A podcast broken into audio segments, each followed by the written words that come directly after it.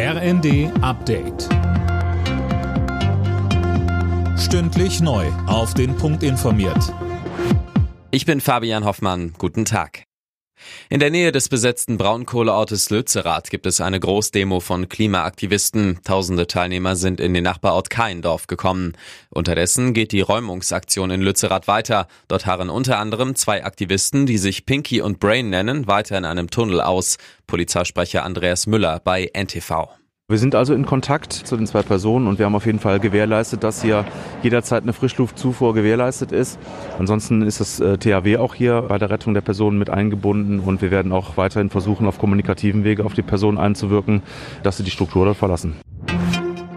Der mögliche Rücktritt von Verteidigungsministerin Lambrecht sorgt weiter für Spekulationen über ihre Nachfolge. Im Gespräch ist SPD-Politikerin Eva Högel, die derzeit Wehrbeauftragte des Bundestags ist. Offiziell bestätigt ist ein Rücktritt von Lambrecht bisher aber nicht.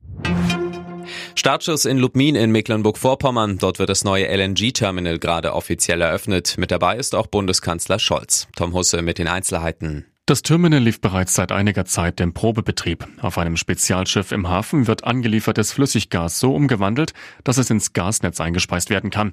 Die Anlage in Lubmin ist das zweite deutsche LNG-Terminal. Schon letztes Jahr war eins in Wilhelmshaven an den Start gegangen.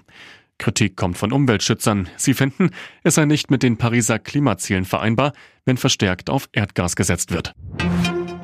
Gegen mehrere Beamte des Landeskriminalamts Sachsen-Anhalt wird wegen Rechtsextremismus Vorwürfen ermittelt. Sie sollen in Chats beispielsweise die NS-Zeit verharmlost haben. Zwei Beschuldigte waren sogar zeitweise Personenschützer für Ministerpräsident Haseloff.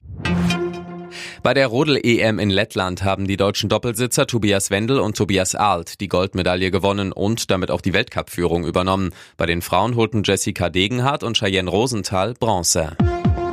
Alle Nachrichten auf rnd.de